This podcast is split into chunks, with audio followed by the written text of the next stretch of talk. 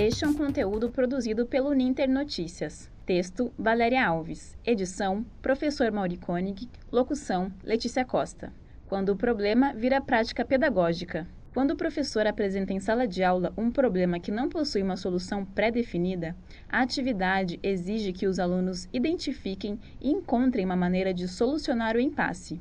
A aprendizagem por meio de estudos de caso é uma atividade avaliativa e prática muito frequente nos cursos de licenciatura e bacharelado vinculados à Escola Superior de Educação da Uninter.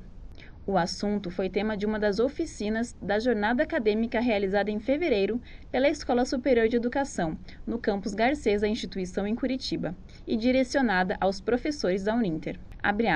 A ideia é que os alunos vivenciem situações que poderiam percorrer estando em sala de aula, por exemplo, e que eles possam antecipar e criar soluções para elas. Fecha aspas explica a professora Diesele de Quadro, que apresentou o tema juntamente com a professora Cristine Benvenuti.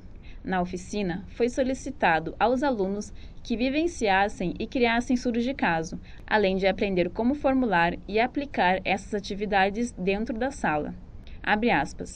Na Escola Superior de Educação, as práticas são adequadas para os professores que estão em sala de aula, onde ele entra com uma metodologia ativa. Fecha aspas, explica Cristine. Essa metodologia de aprendizagem baseada em problemas é conhecida pela sigla PBL, ou problem-based learning.